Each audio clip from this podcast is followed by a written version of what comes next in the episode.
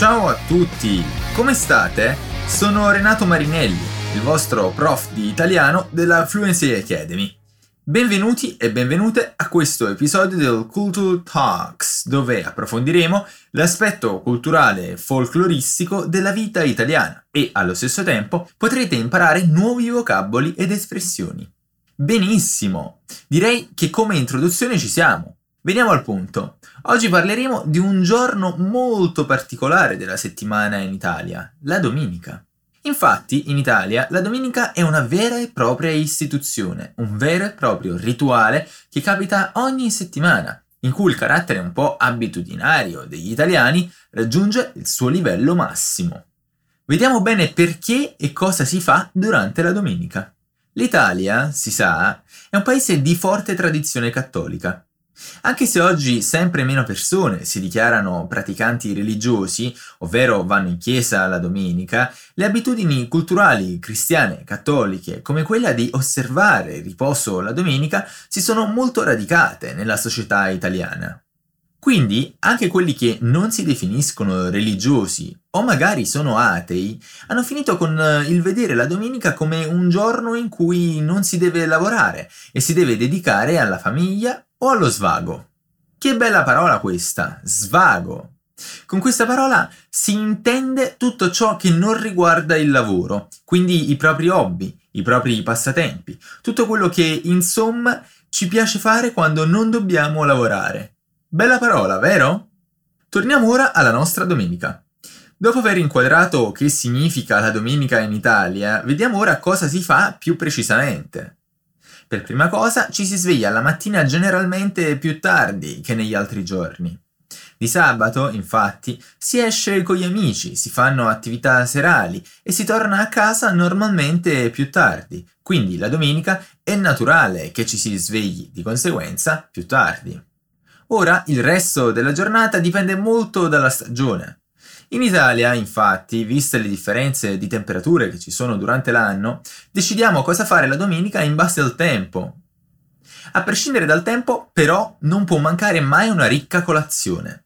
La domenica, infatti, proprio perché è un giorno di riposo, non abbiamo mai fretta, quindi ci prendiamo tutta la calma del mondo per poter fare la nostra colazione. Una tipica colazione italiana domenicale prevede cornetti e cappuccino e spessissimo, soprattutto se è una bella giornata, decidiamo di farla in un bar in compagnia di altri amici. Se invece siamo soli, di solito ci prendiamo un bel giornale, magari sportivo, da sfogliare pigramente mentre inzuppiamo il nostro cornetto o brioche nel cappuccino. Eh già, in Italia si fa così. Vediamo poi che succede. Dopo aver fatto una passeggiata, oppure se d'inverno e con tempo brutto aver fatto una chiacchiera a casa con i familiari, è tempo di fare la spesa per il pranzo. In Italia, infatti, il pranzo domenicale è una vera e propria istituzione. Ma attenzione, quando dico che è un'istituzione non significa che ha a che fare con la burocrazia pubblica, si tratta solo di un modo di dire per indicare che è un'abitudine estremamente consolidata in tutto il paese. Normalmente invitiamo o siamo invitati infatti ad un pranzo di famiglia oppure a casa di amici.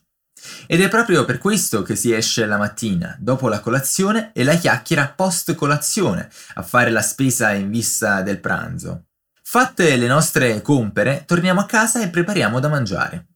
A questo punto bisogna dire che al centro e sud Italia si mangia la domenica generalmente più tardi che nel resto d'Italia, approssimativamente verso le 14 o le 14.30. Al nord, invece, si mangia un po' prima, verso le 13 o le 13.30. Alcuni mangiano anche alle 12 o 12.30. La stagione, poi, influenza anche il menù del pranzo. Se d'inverno e d'autunno abbondano zuppe calde, minestre, carne, pasta e dolci a volontà, D'estate e primavera si tende ad essere più leggeri, magari per potersi anche fare un tuffo a mare nel pomeriggio, per chi vive in zone costiere. Quindi, quando fa più caldo, tendenzialmente mangiamo meno. Un primo di riso o pasta ed un contorno, di solito insalata, accompagnato da abbondante frutta.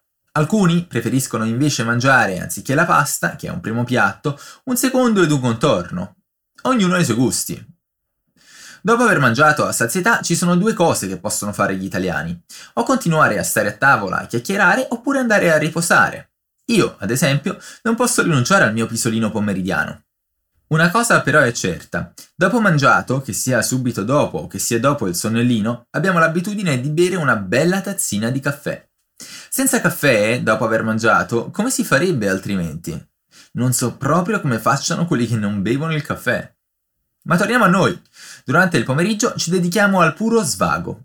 Quindi, se è una domenica invernale, di solito chiacchieriamo con i nostri parenti o amici, oppure organizziamo un bel gioco di società o di carte, da svolgere sempre con le persone che, normalmente, abbiamo invitato a pranzo.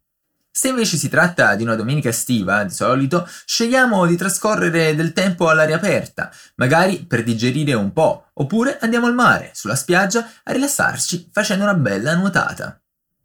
Le attività serali, come quelle pomeridiane, dipendono sempre dalla stagione. Quando fa più caldo, possiamo decidere di andare a mangiare qualcosa fuori, oppure di mangiare qualcosina veloce in casa per poi andarci a prendere una birra con gli amici.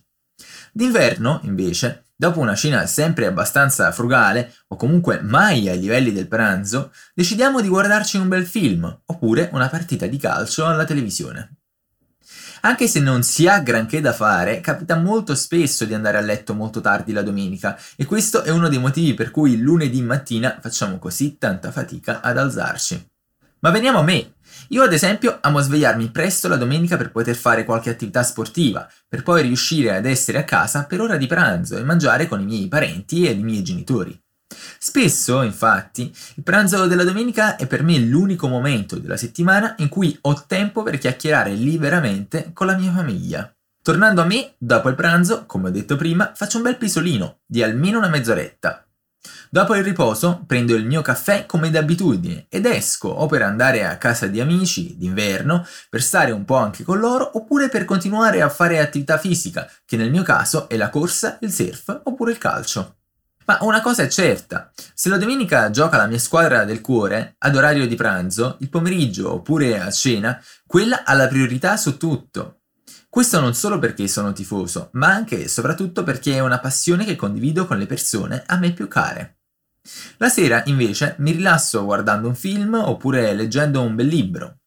Infine, normalmente, siccome il pranzo è così importante, a cena non abbiamo tanta fame, quindi mangiamo principalmente un po' di avanzi del pranzo o qualcosa di leggero. Molto bene! Spero che questa presentazione di una tipica domenica italiana ti sia piaciuta e che ti abbia suscitato un po' di curiosità nello scoprire altri aspetti sulla cultura e lo stile di vita italiano. Noi ci risentiamo al prossimo episodio. Un abbraccio da Prof Renato, ciao!